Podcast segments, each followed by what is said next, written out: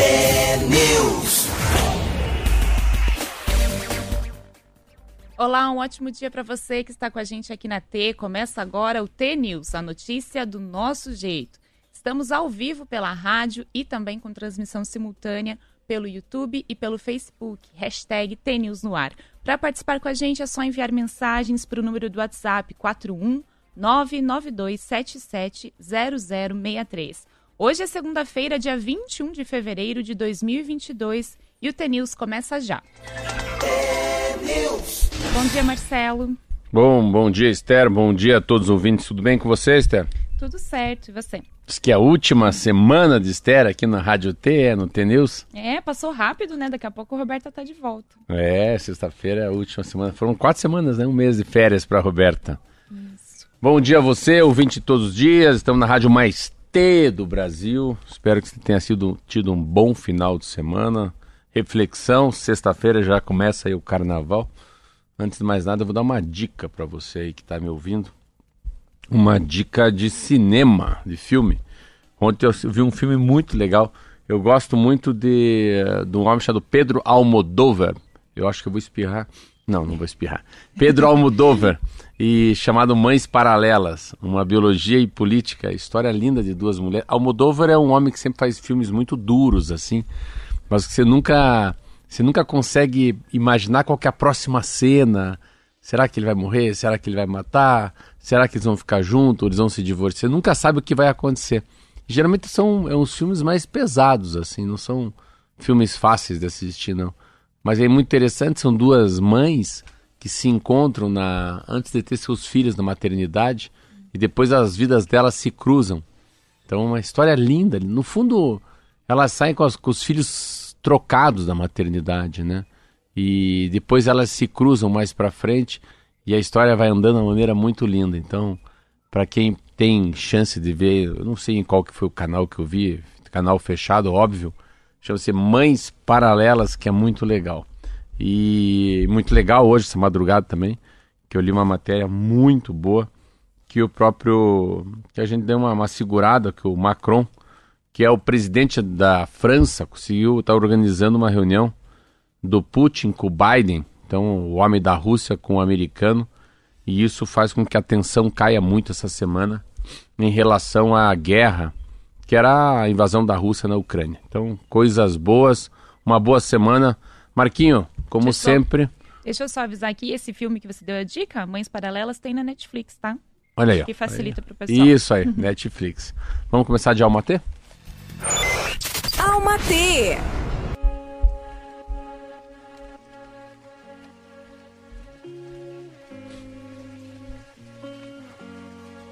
Depois de um tempo, depois de se dar um tempo, a gente percebe que não vale a pena. Não vale a pena fazer tanto barulho porque a felicidade é silenciosa.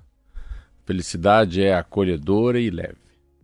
O tempo passa e a gente faz cada vez mais questão. Mais questão do que é simples. Porque estar em paz, de alma e espírito, não tem preço. Dinheiro nenhum compra essa sensação, essa sensação de alívio, por ter finalmente entendido que a vida é o que é. E que, que a nós cabe apenas viver. Viver o hoje sem culpas, arrependimentos ou ansiedade. Depois de um tempo, só sobra espaço para a leveza para a leveza de um coração grato e transbordante de amor. Vandiluz. Aí, um ótimo dia. Aproveitar para mandar um recadinho aqui do Marcelo Alves, que nos ouve de Ponta Grossa. Ele mandou a seguinte mensagem: Bom dia, desejo suficiente para todos nós. Tá cantando aí com, com alma T de hoje. É legal. É Esse do, do, do, do, suficiente para cada um de nós é aquele livro que eu li que é a, que chama-se o essencialismo, né? O que, uhum. é que você uhum. precisa para viver bem, né? E eu estava contando isso, não sei porque, acho que era para um jogador do Curitiba que a coisa mais interessante que eu achei desse livro é você falar a palavra, palavra sim, você fala bem devagar, e a palavra não, você fala bem rápido para não se complicar. Então, ah, vou pensar, não, não vou, não, não, não quero. Então, o não no livro fala que é uma palavra libertadora. E é isso que você fala assim, vai, vai com o essencial, vai, vai com menos, né? Carrega menos peso, já se carregue, né? E esse livro também fala essa coisa da que você tem que se gostar e é, é como se fosse uma analogia em relação ao avião, né? Vamos supor que um avião está caindo, ah, avião está caindo, daí tem o cara, cada um coloca sua marca, sua máscara de oxigênio. Então, mesmo que seja um amor incondicional pelo teu filho, primeiro coloca a máscara em você. Aí você se estabiliza, você precisa ser egoísta para depois colocar nele. Então, é capaz que ele não saiba colocar em você, mas você colocando em você, se estabilizando, aí você cuida de que tem quem está perto de você. E é muito muito o que ele mandou aí para você nesse momento. É, o suficiente sem excessos, né? Isso mesmo. E teve rodada do Paranaense no fim de semana, né, Marcelo? No Campeonato Paranaense, o Coritiba venceu o Paraná por 2 a 1 em partida disputada ontem. Com esse resultado, o Coxa assume a liderança do Paranaense com 18 pontos e o Paraná permanece na lanterna. Também no domingo, o São Joséense bateu o Rio Branco por 2 a 1 o Maringá venceu o União por 2 a 0 Londrina e Operário empataram em 1 a 1 Cascavel e Azures também empataram na noite de sábado e o Atlético venceu o Cianorte por 5 a 1 e ocupou a segunda posição na tabela. É uma pena, a gente estava conversando aqui fora do, ar, do ar, eu e o Marquinhos, sobre o Paraná Clube, né? É, o Paraná Clube é um time da capital que já foi um time enorme, assim, já foi. Chegou muito longe na Copa do Brasil. E se vê, ele, ele é interessante, ele foi acabando, acabando, acabando, ele já é o pior time do Campeonato Paranaense.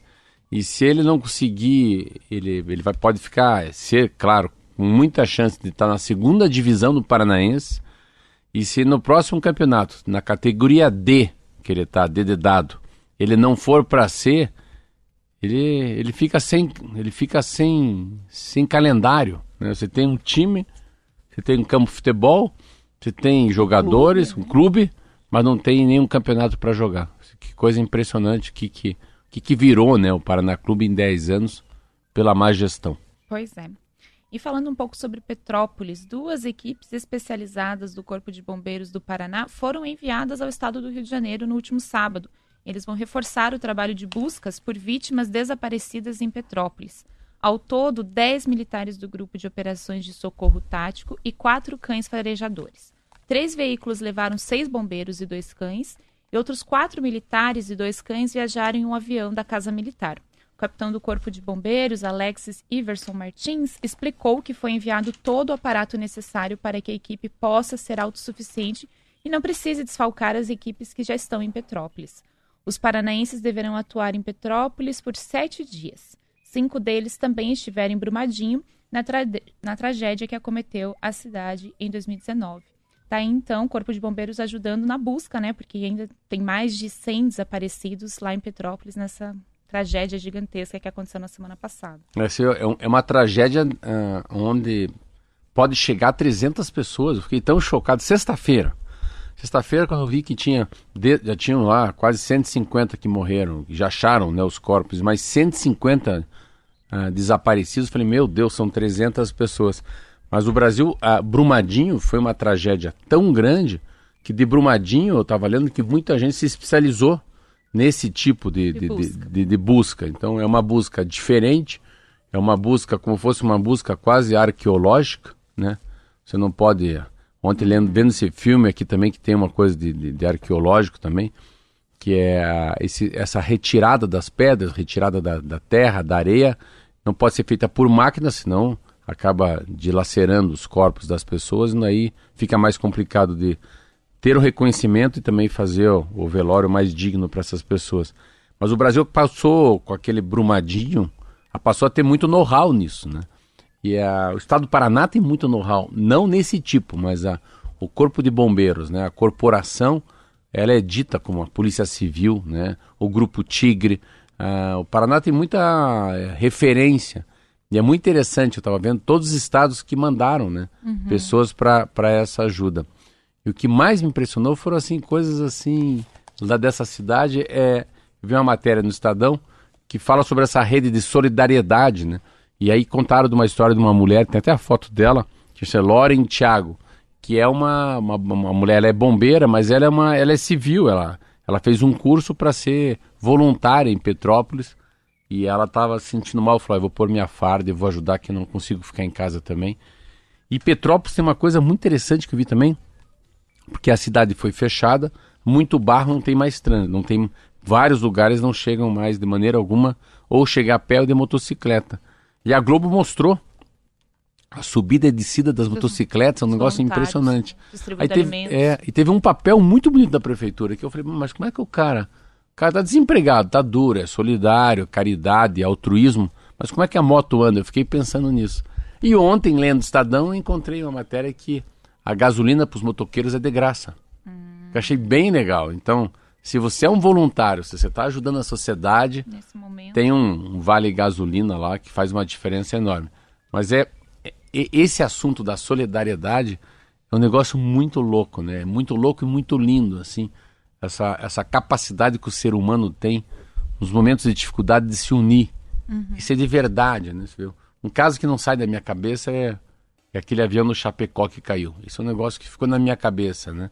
E um, um outro que é muito forte também, né? É o World Trade Center em 2001, quando todos os bombeiros estavam sendo avisados, não entre, não entre, não entre, que eles foram, independentemente da chance de cair o resto, você vê, as pessoas vão, nós vamos salvar. Enquanto tem vida, a gente tem esperança. Essa, essa maneira que, que, que que as pessoas têm de se unir, né, de se colaborar, na hora da tragédia é um troço muito louco. Ao contrário do futebol. Tem um monte de débil mental lá se matando, se pegando, se atirando, né? É uma Ao pena. mesmo tempo que tem que o ser humano mostra as melhores qualidades, né, as coisas mais sublimes do mundo, aquele ser humano também mostra o quanto é egoísta. Então é uma é muito louco essa coisa do ser humano, mas são fatos que mostram que existe muita solidariedade.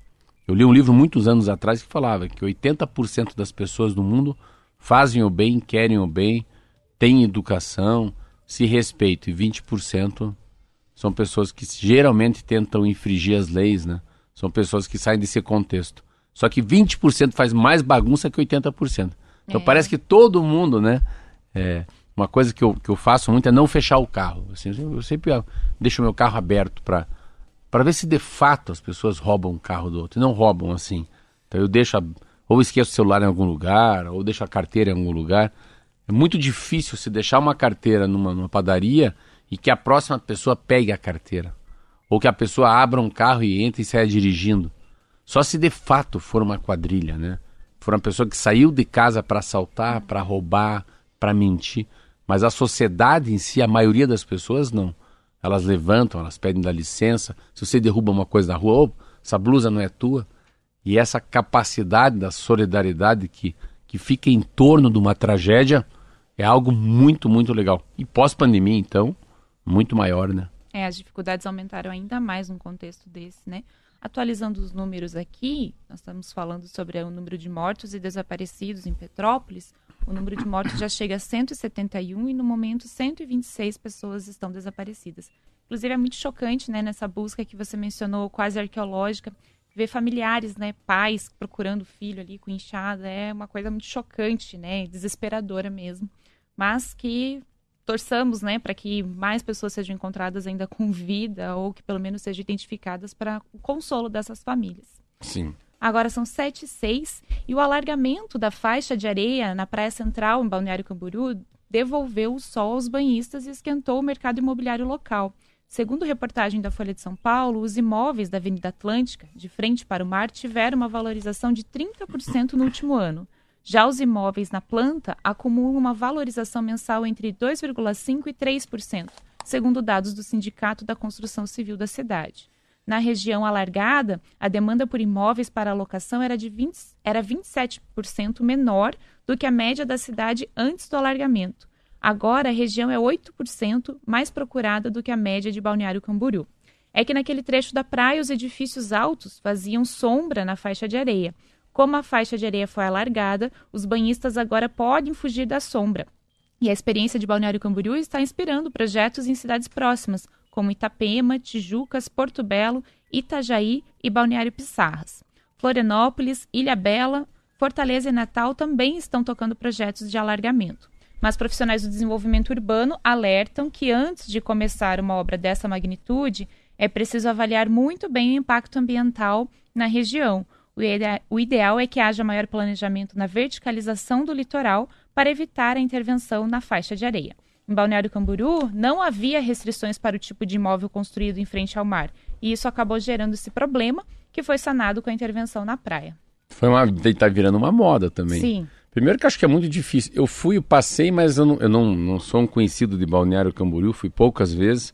Mas lembro quando era pequenininha, bem pequeno, a, a, a área de, de, de, areia agora é muito grande. Mas virou uma moda, já sei, aí tem, isso mesmo, são três ou quatro estados do Brasil que contrataram essas pessoas para fazer esse alargamento. Se parar para pensar, assim, na cidade do Rio de Janeiro, exemplo, o aterro do Flamengo no Rio de Janeiro foi é um aterro, foi aterrado, não existiu o aterro do Flamengo, a Glória. Então, foi uma cidade feita, uh, mas daí é um pouco diferente. Eu fico imaginando que é muito difícil também você ter um, um relatório do impacto ambiental dessa retirada de areia lá do meio do oceano, trazendo para a própria cidade. É. Né, o que eles dizem que vem, vem muita. uma areia mais escura, com muita concha, com muita pedra. Ah, deve mexer muito no bioma, né? Uhum. Pensa, né? tudo que tem embaixo da. que tem no, num oceano, numa praia. Mas é legal essa matéria que você vê como o que, que o sol faz, né? Você vê que interessante, assim, né? Ela, no fundo, tem, tem o sol chega melhor na praia e esquenta o mercado imobiliário, porque é um lugar que é, onde tem muita gente, tem mais gente que quer ver gente. Então, as pessoas têm isso. Já Milene falava muito que é a acupuntura urbana, né? Basta você jogar um, um, uma, um, um pingo de melado que enche de formiga. E essas cidades de Camboriú são assim, são cidades que as pessoas querem fila Querem, querem, movimento. querem conurbação, movimento, é, gente com gente, música alta, enfim, uma mescla de gerações na mesma rua, andando a pé, tomando sorvete, outro bebendo, outro namorando. Então, Camboriú é muito, muito, lembra muito pouco a história do Rio de Janeiro também. Não, não tem pouca gente, tudo tem muita gente. Mas o que mais me impressiona é o quanto vale o metro quadrado lá. Assim, hum. Daí eu não, eu não entendo muito isso, porque é tão caro é tão caro porque as pessoas procuram, né? Se ninguém procurasse, não seria. Então é uma, é uma procura, né? É uma lei, a lei de oferta, né? A lei de mercado que faz isso. Mas é uma região diferente, você vê como é que é forte. Eu fui para lá e Camboriú ficou uma coisa tão tão em moda, é, é tanta gente vai para lá que ela vai abrindo os braços dela. Eu fui almoçar na Praia Brava de Itajaí já, já é uma outra coisa, uma praia um pouquinho mais para a esquerda também tem um shopping lindo, apartamentos lindos, restaurantes lindos, mas a mesma coisa. A cada 10 metros que você anda, tem uma placa de um prédio sendo construído na frente da praia. Então, mesma coisa, daqui a alguns anos, porque a especulação imobiliária em Santa Catarina, em algumas praias, é muito alta. Então, essa liberação de você poder construir um prédio de 30 andares na frente da praia, é óbvio que vai ter o, as sombras, né? Como foi feito em Camboriú. Mas é um lugar impressionante que, que tem de Camboriú, né? Que eu sempre falo. São praias que têm o um mundo urbano. Hum. Então não são praias distantes, que não tem padaria, não tem cinema, não tem farmácia, não. Então tem pessoas que gostam dessa praia com agito. Grandes ah, marcas. Aí sim é, é Camboriú. E além disso, para onde tem a sol é para lá que eu vou, como diria Skank, foi o que levou ao alargamento da faixa. Agora são 7h10, a gente faz o intervalo, daqui a pouco voltamos. News.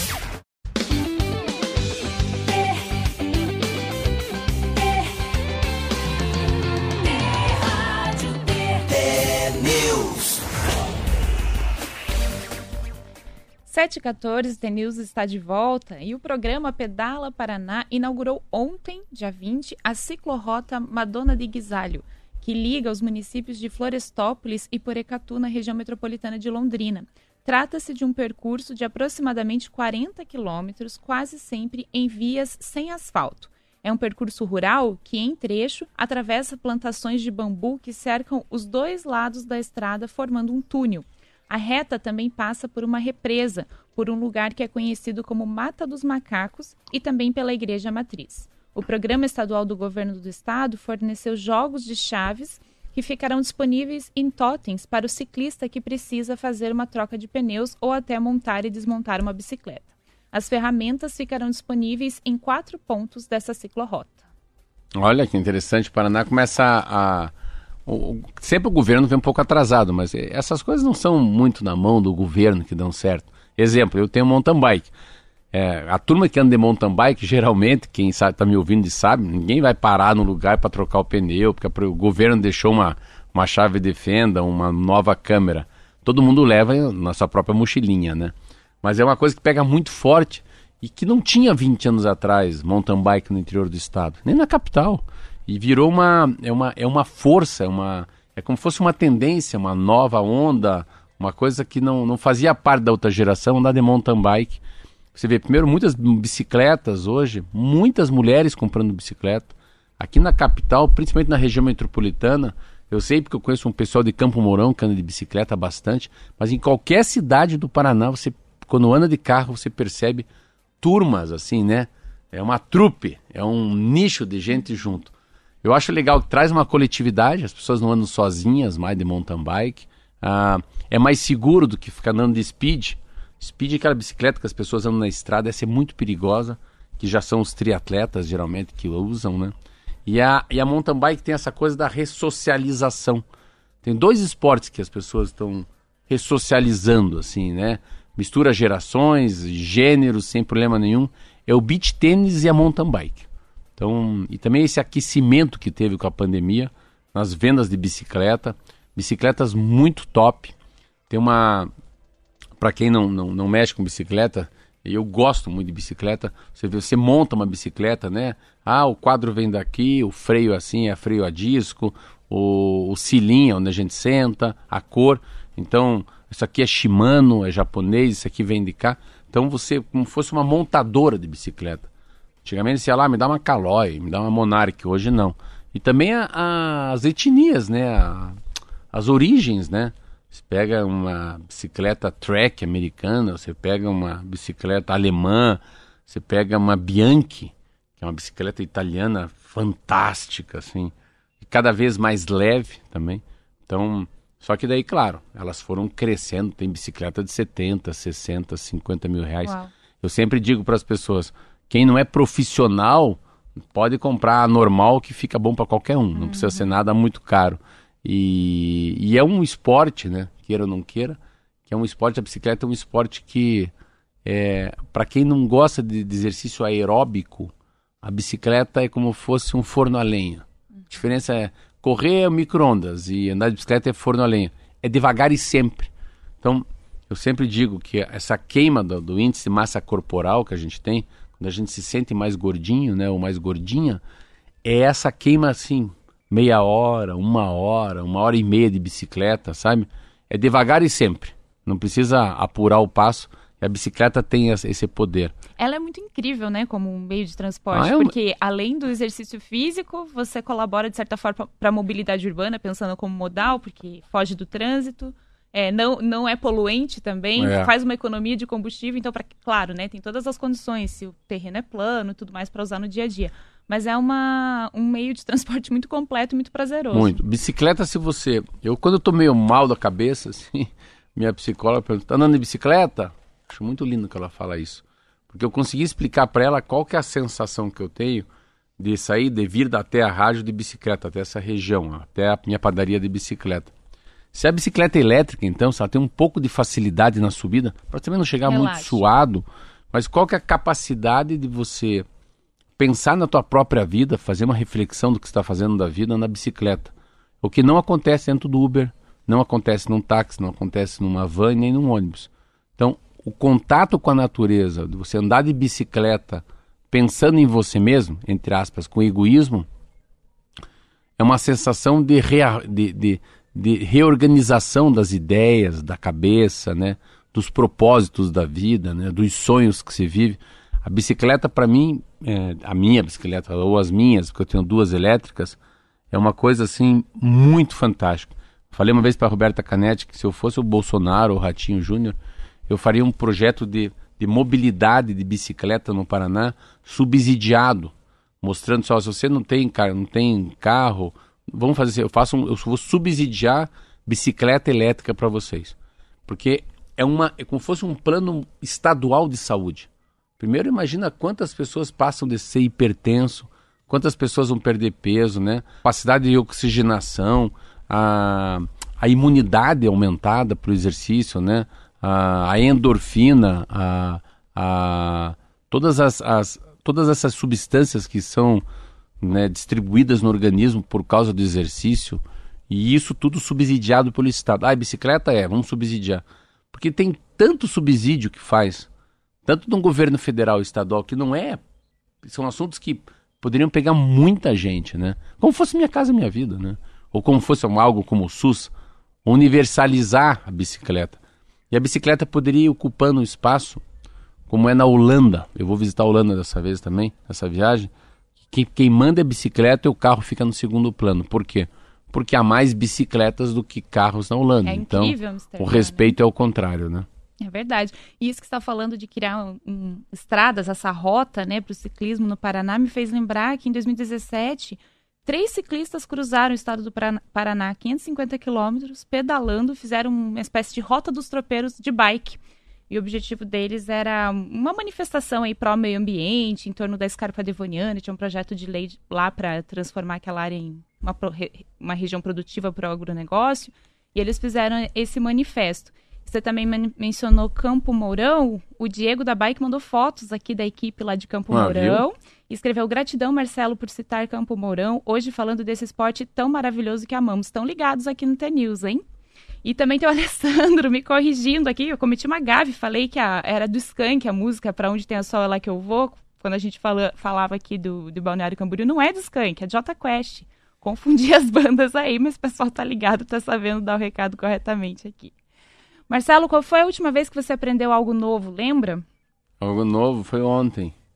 Foi ontem? Olha aí, aí, tá esperto. É. Então. Não, ontem, ontem eu aprendi a fazer um sanduíche na chapa, que eu não sabia fazer.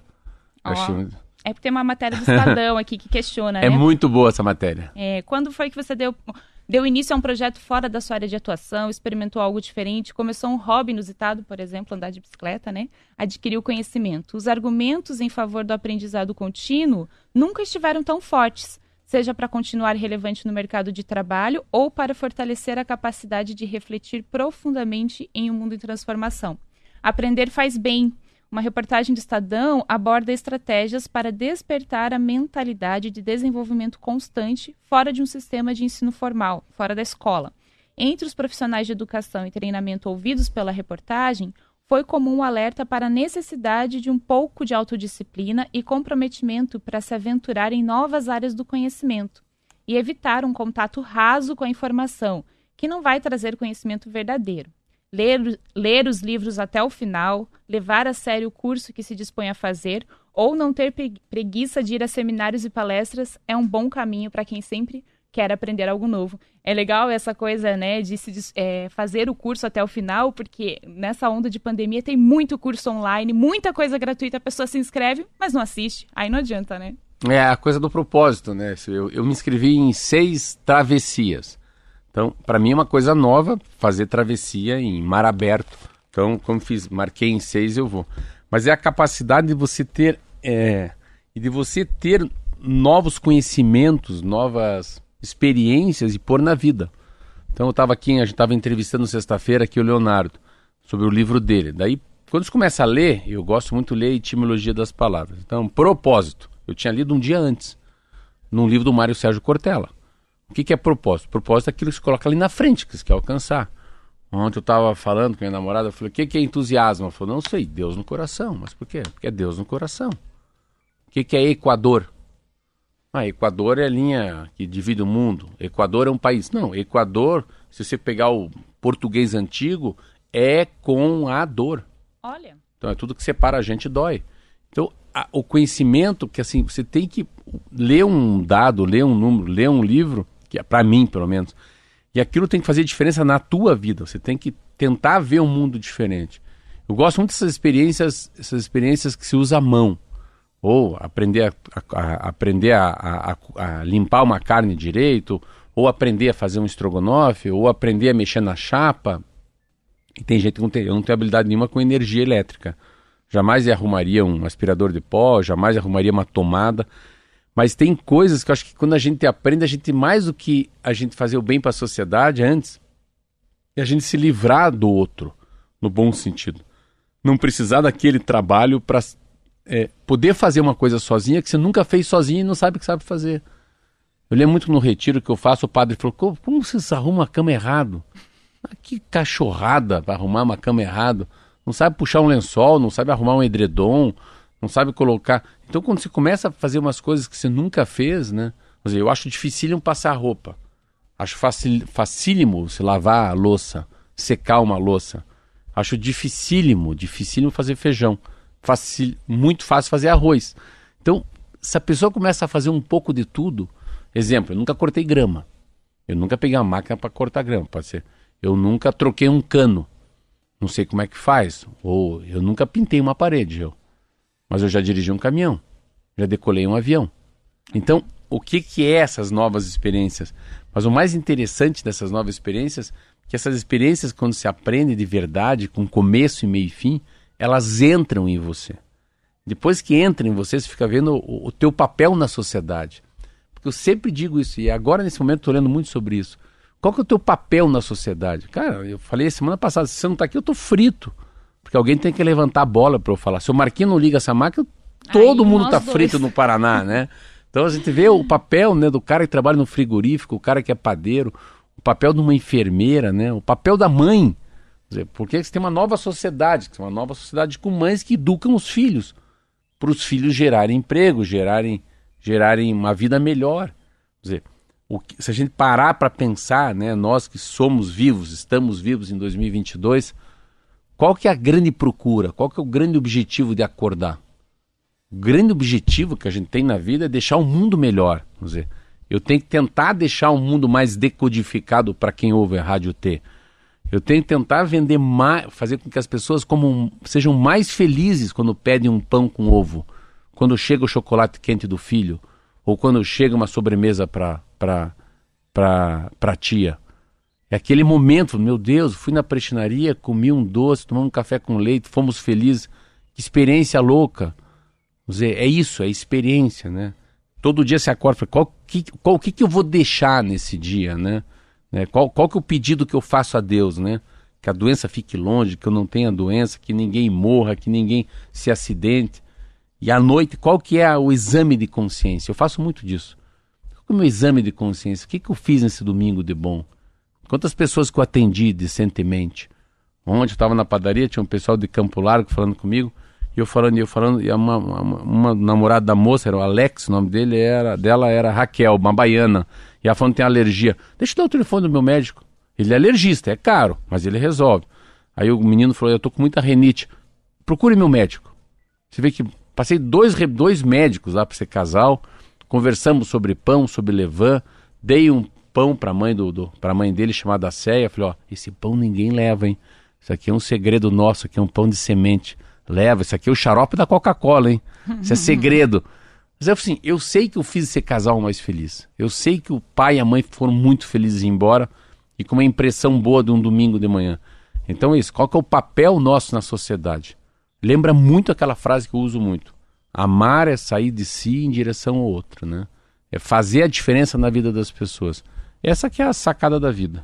É, antes da gente se despedir aqui desse bloco, o Marcelo comentou aqui a importância de, de saber arrumar a cama. E sabe que tem um discurso que ficou muito famoso de um almirante da Marinha Americana, William McCreevell não sei se é assim que fala exatamente sobre o nome dele, mas ele falou que se você quer mudar o mundo, você precisa começar arrumando sua própria cama. Por que quê, na verdade? Porque é a primeira coisa que você faz no dia. Se você arrumar a cama bem feito, aquilo vai te levar numa questão de cadeia. Parabéns. Ah, agora eu vou escovar os dentes, agora eu vou tomar um café da manhã melhor, fazer uma coisa puxa a outra. Agora, se você já começa o dia desleixado com preguiça, provavelmente o dia todo vai ser preguiçoso. Então, 7h29, quem não arrumou a cama ainda, Vamos fica a dica. Obrigada pela companhia para quem esteve com a gente até agora. A gente continua no bloco local daqui a pouquinho. Tchau, tchau. Até amanhã.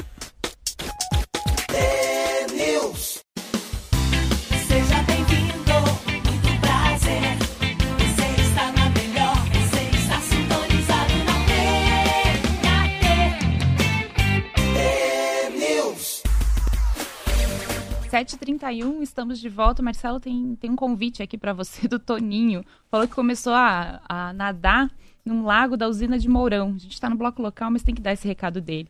Diz que quando você for para lá para se divertir, que a temperatura da água é acima dos 27 graus. Nossa Vai ficar fácil senhora, fazer travessia, é. né? Sabe que não é, não é nem bom. Engraçado essa coisa é? de natação. É, eu, eu não gosto de nadar em piscina quente, porque Você tem que pensar que, ah, como é um exercício aeróbico, né? Cansa. De- não, não, é não, a temperatura do teu Sobe. corpo ah, sobe, então uma das coisas que eu mais detesto é, é água muito quente.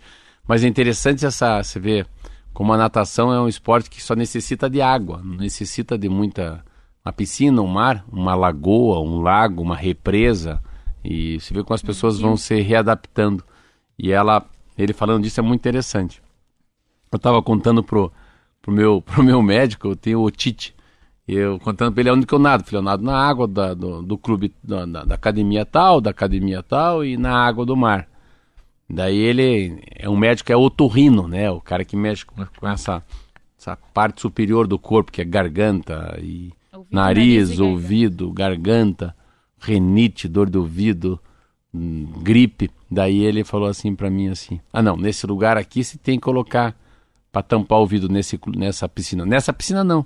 Essa piscina é melhor." Como assim? Não, porque essa é tratada com sal. Eu, eu- como eu trato isso, muita gente vem aqui por causa do otite, que nada, eu já sei quais piscinas que tem um tratamento melhor. Que pode ser que você tenha pego naquela que no tratamento não é tão eficiente.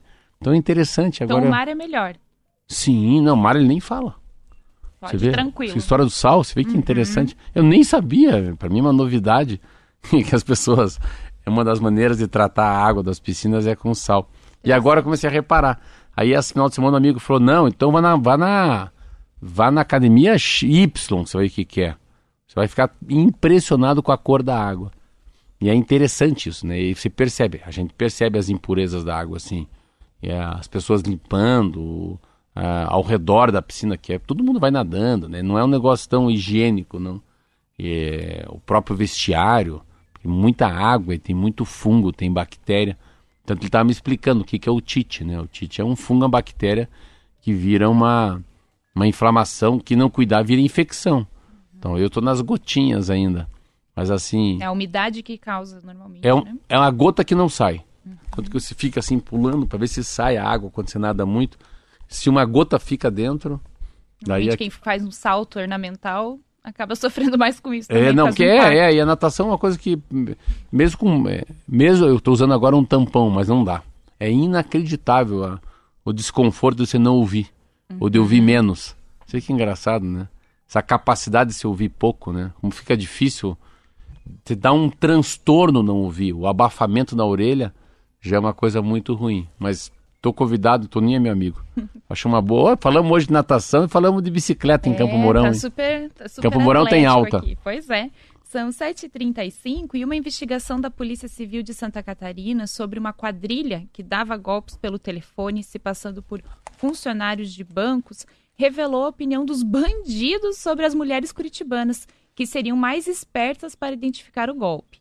Em conversas em um aplicativo de mensagens, membros do bando falam sobre o perfil das vítimas em cada região. Uma mulher explica que os resultados do golpe com as curitibanas é, abre aspas, péssimo, horrível. Outra mulher diz que as ricas de Curitiba são piores do que as ricas do Rio de Janeiro no sentido de que elas percebem logo do que se trata de um golpe. A quadrilha tinha uma lista de mais de 300 nomes e telefones de Curitiba, que a polícia ainda não sabe explicar como foi obtida. A quadrilha de estelionatários era comandada por Alexandre Navarro Júnior, a partir de uma central de operações montada em um apartamento de alto padrão em Copacabana, na zona sul do Rio. Os golpes eram aplicados em Santa Catarina, Paraná, Rio e São Paulo. Olha aí, hein? Vazamento da conversa dos bandidos mostrou que nós, curitibanas, somos muito espertas. É, eu acho que assim, no fundo, o- o- acho que a verdade não é que são, nós somos mais espertos, eu acho que nós somos mais sisudos. Somos Desconfiados. ma- mais fechados. É. que pode somos- ser ruim também. Não é? Nós somos mais inteligentes. As mulheres são mais inteligentes, não caem em qualquer conversinha de bandido. E é isso uma coisa que você vê, é, é recorrente, né? Essa história de, de gente mandar recado, pai, eu vou morrer, me manda dinheiro. Toda semana, né? Toda semana. É tão, foi tão repetitivo que as pessoas não dão nem bola. Para mim veio muito disso já. Ou é, você pega o prefixo, que é um prefixo de um estado muito longe do nosso, então esse modus operandi, né, da- das pessoas iniciarem uma, uma conversa para tomar uma grana de você de dentro das penitenciárias do Brasil é muito comum. Ah, geralmente as pessoas que caem nesses golpes são pessoas mais velhas, né? Ainda tem o, o, o golpe do, do, né, do, do, Do WhatsApp, do WhatsApp, do cartão aí Do, Do Pix. Não, tem aquela que a pessoa ganha na loteria esportiva. Tem um nome isso, que compra um cartão que já ganhou. Tipo, ó, a Mega Sena eu ganhei, eu vou te vender. Não sei qual é, é o Uhum. nome disso, mas é bem comum. E a e essa do pedir dinheiro, né? O cara pega o WhatsApp do outro e Copia Ó, foto. Aqui todo dia, por favor, por, eu tô sem meu WhatsApp, se alguém pedir dinheiro, não sou eu. Assim, eu nem dou bola, porque muito difícil alguém me pedir dinheiro emprestado pelo telefone, faz um pix pra mim. Então é, é uma é uma é meio cafona. É meio cafona esse tipo Uhum. de O problema é que às vezes casa com uma circunstância É, mas e eu a acho que pessoa acaba mas eles caindo devem mesmo. é, mas deve ser um percentual tão pequeno assim. A cada mil ligações quantos cai um? Nenhum. A cada 10 mil. Então é uma é uma fraude pouco efetiva, né? Um bandido não fica rico, não, não mexe com uma sociedade, então pega muito pouca gente comparado com o número que eles ligam. Ah, mim, tá. para mim é toda semana. Então, quantas quantas ligações eles mandam pra mim? E essa que eu tô, ô tio, eu tô aqui num acidente, manda um dinheiro pra mim. E eu quase caí numa há 10 anos atrás. E daí uma secretária minha em Brasília falou, Marcelo, Tá estranho. será que esse cara precisa de dinheiro? Será? Mas assim, ele tinha a relação dos deputados e ele ligou me dizendo que era o Francisco de Alagoas. Eu não, não lembrava a voz do Francisco. E ele falou, Marcelo, é- aqui é Francisco, tudo bem? Fala, Chico. Eu tô aqui em Curitiba, num enterro de um amigo meu, cara. Tô sem dinheiro pra voltar pra Brasília. Como é que você pode me ajudar? Eu falei, pô, mas como é que você tá sem dinheiro, Chico? Esse pesquisou bem antes É, de aplicar o Aí que golpe. eu digo, como é que você tá sem dinheiro? Não, eu tô sem cartão de crédito. Mas você vai voltar por. Não tô entendendo. E eu conversando, minha secretária ouviu. O nome dela é Mar- era Marcela. E ela falou, Marcelo, vamos ligar pro Francisco? Ele é delegado, nunca esqueço isso. Daí ela voltou e falou, Marcelo, o Francisco tá numa sessão. Tá aqui em Brasília. E essa é a, a dica mais simples e efetiva, né? Se, rece... se tá desconfiado, mesmo que esteja ali um pouco conturbado, desliga a ligação, tenta falar com a pessoa que teoricamente está pedindo dinheiro e tira a prova real. Quantos casos que eu sei de gente que quis ajudar sabendo que o filho e a filha estão dormindo e o cara no telefone falando que tá com a Que filha. na hora entra em pânico e É. esquece todas as Não informações. vai nem olhar ali o pé da, É. Uhum. da criança, o cobertor no chão. Impressionante, né? E é, isso acontece muito. Agora são 7h39 e temporais fortes e curtos, alguns de poucos minutos, fizeram estragos na região metropolitana de Curitiba. No final da noite de sábado, uma chuva forte acompanhada por vendaval provocou a queda de árvore e alagamentos em alguns pontos de Curitiba. Segundo o boletim do Centro Municipal de Gerenciamento de Riscos de Desastres, a cidade recebeu rajadas de vento de 50 km por hora e precipitação acumulada de 20 milímetros registrados na estação pluviométrica do bairro Vista Alegre. As pancadas de chuvas foram regionalizadas, atingindo principalmente a região sul da cidade. Vários bairros ficaram sem luz por mais de uma hora. Na sexta-feira, moradores de comunidades rurais dos municípios de Balsa Nova e Lapa limparam os estragos causados por um vento que atingiu a região. Pelos estragos causados, o CIMEPAR estimou um vento de 80 km por hora. Segundo a Defesa Civil do Paraná, entre 50 e 60 famílias tiveram as casas atingidas. Na noite de sábado, o temporal de poucos minutos deixou várias ruas de Curitiba sem energia elétrica. A cada vez mais recorrente, né?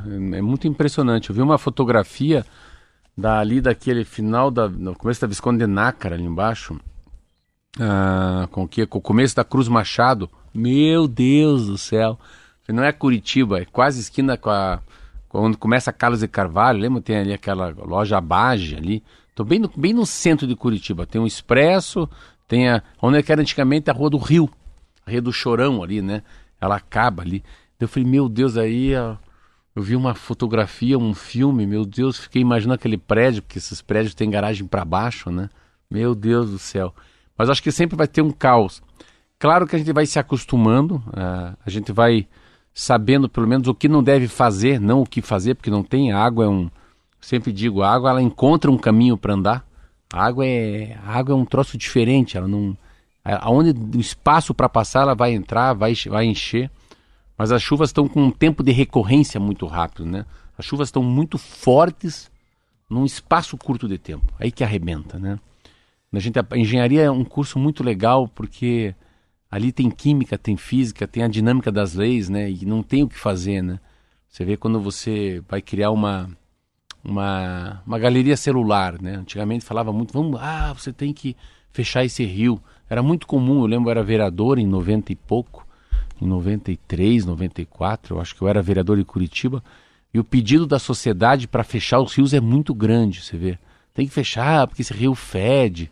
Aí não, o rio tem que ficar aberto, porque ele é, são vias abertas que tem que transbordar, ele tem que sair do, do eixo dele, né, do leito dele. E as pessoas foram entubando as cidades, né? Ou com manilha, ou com galeria celular. Galeria celular porque ela é quadrada, né? E foram fechando os rios. Só que com essa impermeabilização da cidade, a, as manilhas não aguentam, a galeria celular não aguenta. Então, Choveu, a água volta, né? Então, você vê os países europeus, claro, tem muito menos gente, tem um, uma, uma reurbanização, né? Um cuidado, né? Pega a Holanda que eu vou, nossa, é inteirinha de rios, né? E, e esses países como a Holanda tem ainda são cidades baixas, então a água é mais alta que a cidade, então eles fazem as eclusas, né? Muita eclusa é porque quando o barco está andando ele precisa mudar de, muda de região, muda a altura do, do, do leito do rio, então enche as eclusas, né? Daí o barco sobe, o barco desce, é uma diferença enorme. Mas a gente não está muito acostumado. A gente tem que entender que faz parte da vida do ser humano ter enchente, né? Se pegar a história de Curitiba, é uma cidade com muita enchente, uma cidade cortada de rios, os rios que cortam o centro da cidade, Praça Rui Barbosa, Praça ali, essa Carlos de Carvalho, perto da Biblioteca Pública, sempre alagou, Rua 15 de Novembro. Eu acho que uns 10 anos atrás eu comprei 150 fotografias. Nossa, era caro pra caramba, eu queria ajudar ele. Ele já morreu. Chama-se Cid de Stephanie. Nossa, o que tem de foto do começo do século passado, os caras tudo alagado ali, os carros boiando.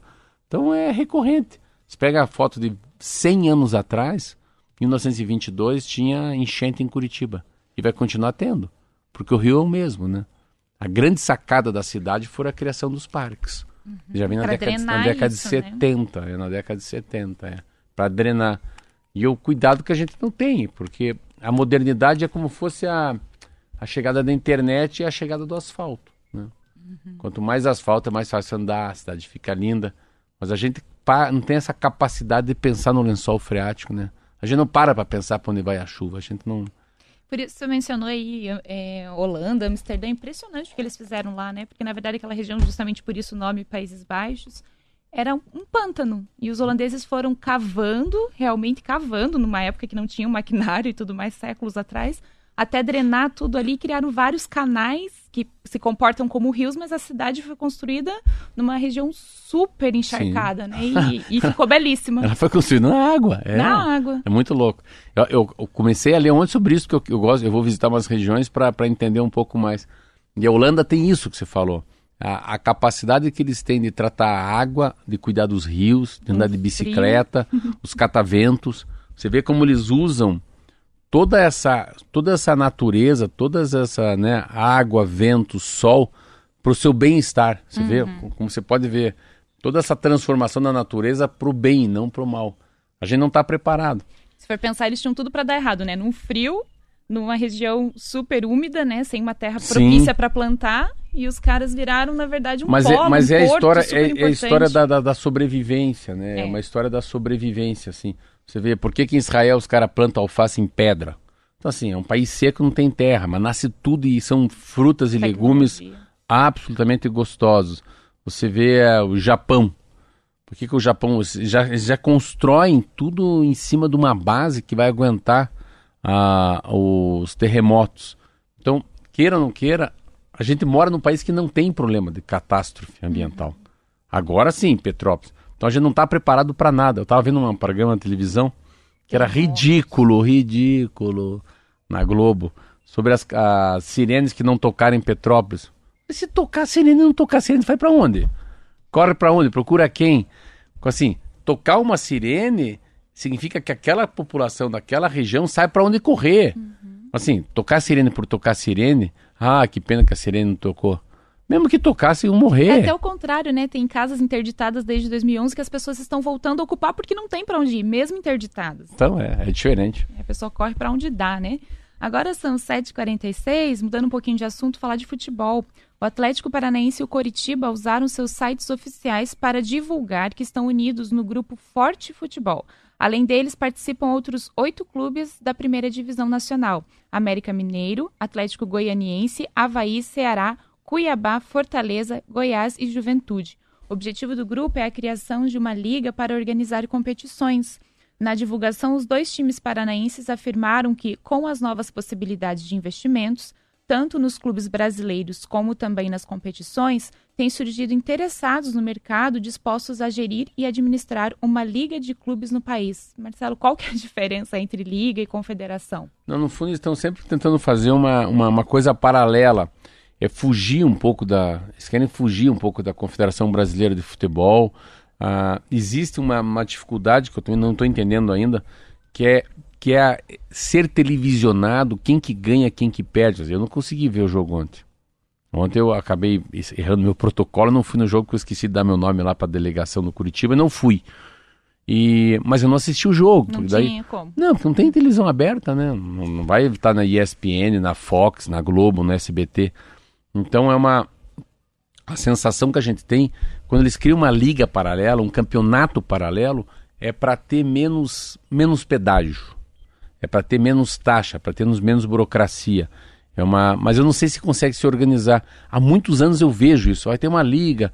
O que funciona muito, que eu acho, é um campeonato paralelo que tem no Nordeste. Então, no Nordeste tem lá, os baianos enfrentam o pessoal da Lagoas, o CRB, CSA, o esporte de Recife é muito legal, é muito forte. Aqui no Sul já teve né, um campeonato que tinha os catarinos, os gaúchos e os paranaenses. Mas não sei até onde isso, dá, isso efetivamente vai funcionar, não.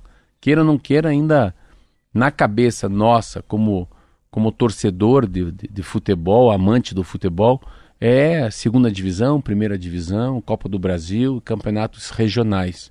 Na minha cabeça, mesmo estando dentro do Curitiba, não, não consigo ver nada diferente disso. A gente já está meio acostumado, uhum.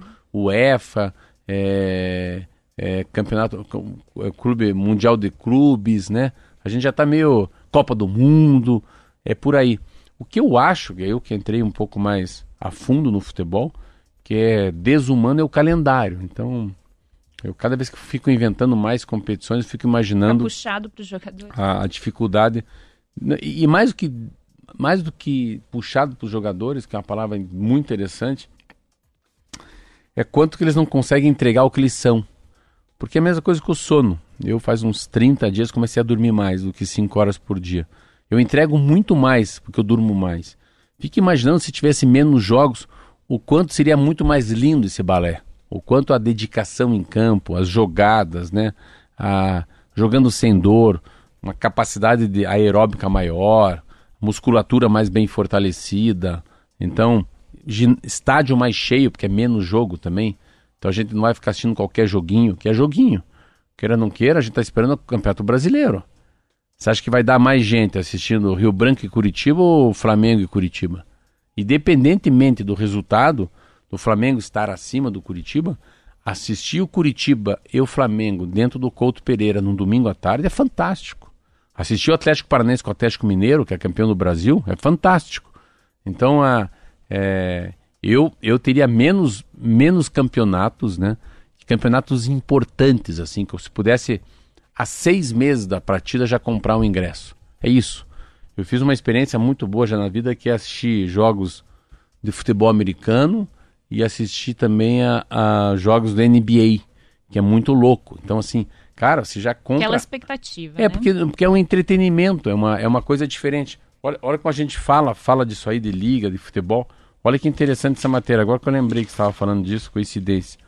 NBA, que é o futebol americano, cresce mais de 50% em números gerais em meio à pandemia. No Brasil, escuta isso. O número de pessoas que consomem NBA Uh, subiu de 33 milhões em 19 para 45 milhões em 21 no Brasil. Então a gente não tem basquete, a gente não joga basquete, a gente não vai bem no basquete. Primeiro é vôlei, futsal, beach, futebol. E mas assim, pensa, tem o número de pessoas que saem para comprar camisa de jogadores americanos. Então isso aqui é um comportamento diferente. O que que a, a liga tem 45 milhões de fãs no Brasil? A liga de basquete é lá, não é aqui. Acho que aqui no Paraná nem tem basquete, não sei quem que é o time de basquete, eu não sei qual é o campeonato brasileiro e regional. Então você vê por quê? Porque é um entretenimento. É forte. É a Coca-Cola, é a pipoca, é as moças dançando, é a assinatura da camiseta, é o gesto do técnico. É muito forte. É. E só para não deixar em branco, a gente vai registrar o falecimento do Antenor Pereira da Costa, que é conhecido como Antenor Antunes, um folclórico sorveteiro dos estádios de Curitiba. Ele morreu quinta-feira, tinha 84 anos e estava internado no Hospital Cajuru. Ele circulava pelas arquibancadas, gritando o sabor dos picolés. Curioso é que Antenor era torcedor do Paraná, mas trabalhava em todos os estádios do time de Curitiba. A morte do sorveteiro foi lamentada por vários grupos de torcedores do Atlético Curitiba e Paraná Clube. Está registrado. É, então, eu conheci o Antenor. É? É. Coco! Chocolate! Ele gritava assim, eu conheci. Mas fazia muito, faz muito tempo que a gente não vê também.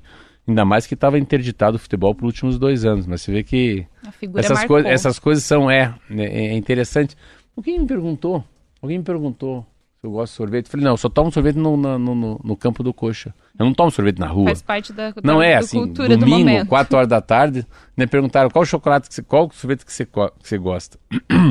Eu falei, não, ou é chicabon, né? Se não for chicabon, não existe. ou de coco. Eu tava falando sobre isso, né? A força do chicabon, né? Há quantos anos. E, e, e, e voltando pro sorvete, essa coisa que a gente tava falando do basquete, da, dessa coisa que prende a gente sobre a liga de futebol, é isso. Eu fui assistir o, o Tom Brady jogar, que é o marido da Gisele Bündchen.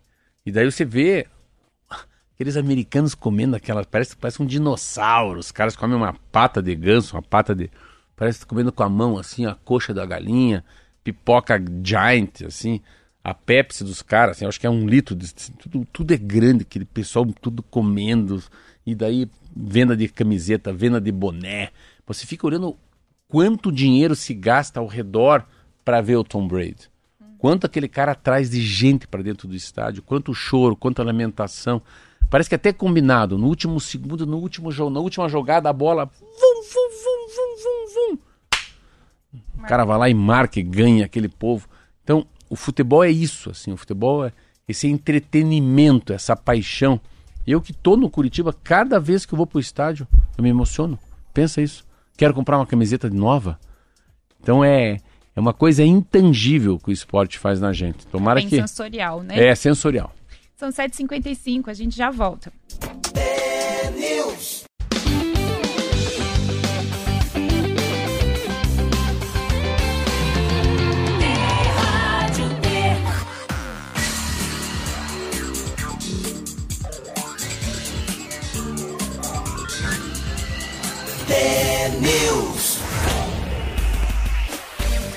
TNews está de volta e não haverá carnaval de rua este ano em Curitiba e não será ponto facultativo de acordo com a prefeitura.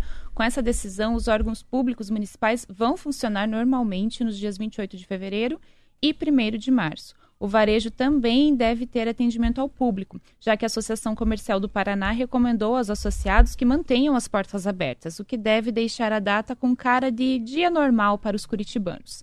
A decisão de não adotar ponto facultativo foi motivada pela pandemia de Covid-19 e é amparada por portaria do Ministério da Economia. Ao portal Plural, a advogada especialista da área de direito do trabalho, Caroline Gualda Beber, explicou que, que o feriado no ponto facultativo não há impedimento para o trabalho e o pagamento não será dobrado. No fundo é Curitiba sendo Curitiba, né? Eu acho que não é a, A novidade não é que não vai ter de carnaval de rua, né? Seria Não. se tivesse. É, novidade boa. Novidade, olha. Ah, o viradouro vai ser aqui, se na Mangueira vai, vai, vai desfilar aqui na Marechal. Também, assim, é sempre uma polêmica, que eu fui vereador duas vezes de Curitiba, uma polêmica enorme sempre, porque não tem carnaval de rua. Eu não tenho medo de dizer, eu acho que não é a grande vocação, mas pequenos grupos acham que é, então, de uma maneira, tem que deixar também as pessoas fazerem o que gostam. Não acho que é uma coisa que deve ser assim ampliada ou patrocinada pelo, pela prefeitura, eu acho. E não ter carnaval de rua é porque assim estão usando, claro, também essa esse guarda-chuva da pandemia. É, essa que é a grande a grande dúvida, né, Esther? O que, que vai acontecer no carnaval? Essa é a grande dúvida que o Brasil está vivendo, porque os números estão muito bons, né? A gente sabe que o Omicron está aí uh, cada dia caindo mais, mas com certeza a gente vai ter um, infelizmente, até eu, eu viajo para Bahia, vai ter um aumento muito grande de gente viajando.